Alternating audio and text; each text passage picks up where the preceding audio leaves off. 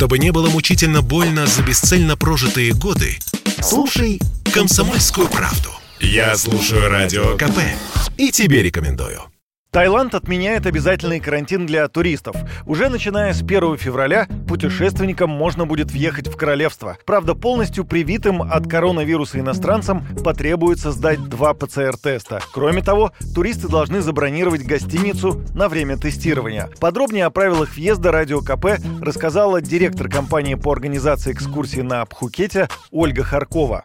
Хотя Таиланд и озвучил новые правила въезда с 1 февраля 2022 года, на самом деле они очень мало как повлияют на отдых российских туристов в Таиланде, так как изменений очень и очень мало. Плюсом будет только тот момент, туристам можно будет проживать со второго дня нахождения в стране уже в частном жилье, не только в отеле с сертификацией ША+.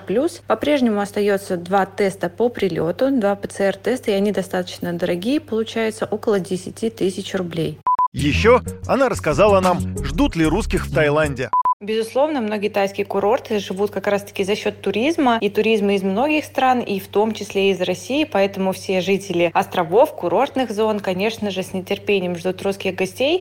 Даже после отмены обязательного карантина Таиланд не станет доступнее для российских туристов. Регулярные рейсы очень дорогие, а чартеров просто нет, рассказал в интервью радио КП гендиректор одного из туроператоров Артур Мурадян. На текущий момент точно можно сказать, что спрос в связи с ажиотажем СМИ, конечно же, будет повышенный, но здесь туристы столкнутся с э, нехваткой перевозных мощностей с прямыми перелетами, поскольку на текущий момент действует ограничение оперштаба на количество прямых рейсов на Пхукет и в Бангкок. По поводу ситуации с транзитной перевозкой, то не все туристы ее предпочитают, плюс она доступна только из двух столичных регионов. А за время что не было пандемии, но российские туристы привыкли летать из своих домашних регионов, и для этого нужно согласие оперштаба. Большую часть стоимости составляет билетная составляющая с прямой перевозкой. Соответственно, сейчас путевки стоят от 150 и выше, а в обычное же время на 120-130 тысяч можно было вдвоем на 10 дней слетать.